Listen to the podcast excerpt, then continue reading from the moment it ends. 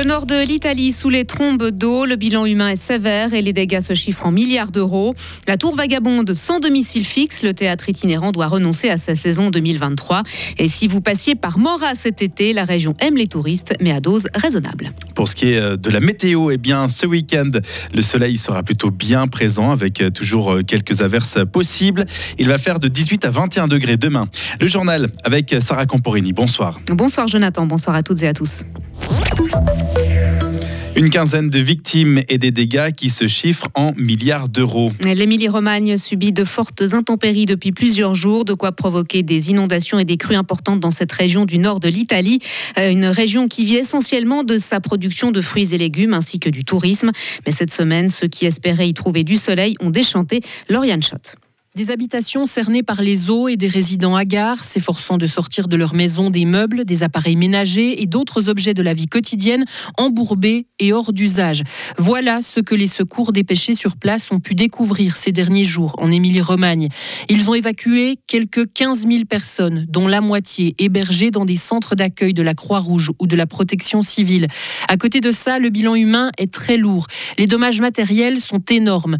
Le verger de l'Italie, comme on l'appelle, avait déjà subi la sécheresse et le gel, et déjà aussi des inondations il y a à peine deux semaines. Nous reconstruirons tout, déclarait hier le président de la région, pour autant que la filière maraîchère soit indemnisée à 100%. Et en attendant ces éventuelles mesures, les critiques sont vives dans la presse et sur les réseaux sociaux sur l'inaction des pouvoirs publics à prévenir les inondations en Italie. Elle ne fera pas halte à Fribourg cette année. La Tour Vagabonde, cette structure en bois qui offre concerts, théâtres et autres performances artistiques et culturelles. Le problème, les trop nombreuses oppositions qui émanent des habitants du quartier de la Poya, là où la tour aurait dû s'installer. Blaise Coursin, trésorier de la Fondation. Il arrive, Blaise Coursin. Un petit instant. C'est parti. On aurait pu s'entendre, on aurait pu aménager plus ou moins le projet. La préfecture aurait, aurait pu trancher. Probablement, on aurait trouvé une solution. Mais le problème principal, c'est les délais que ça représente. C'est-à-dire, les moindres recours peuvent faire durer, ça dépend jusqu'à où vont les recours, jusqu'à quel niveau au niveau juridique, mais ça peut euh, faire bloquer le dossier pendant de très longues périodes.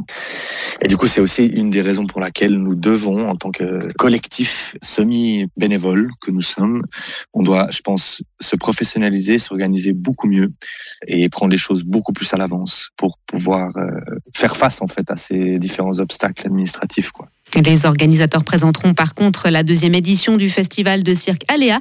Elle aura lieu du 26 septembre au 1er octobre prochain.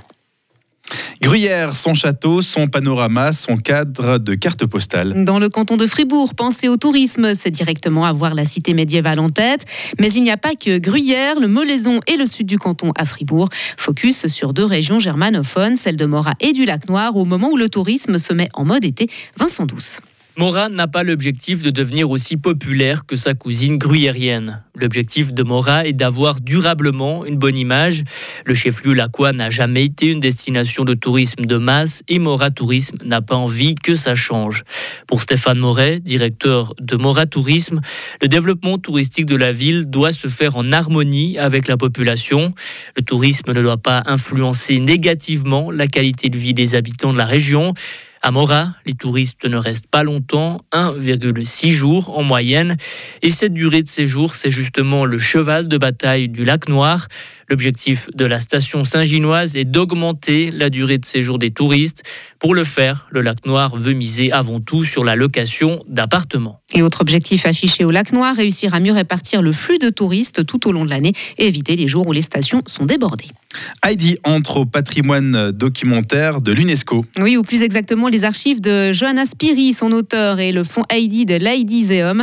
Euh, cette inscription confirme la valeur et l'intérêt international de ces deux fonds, car la petite héroïne est partie intégrante de l'héritage culturel suisse. Elle est un phénomène médiatique planétaire.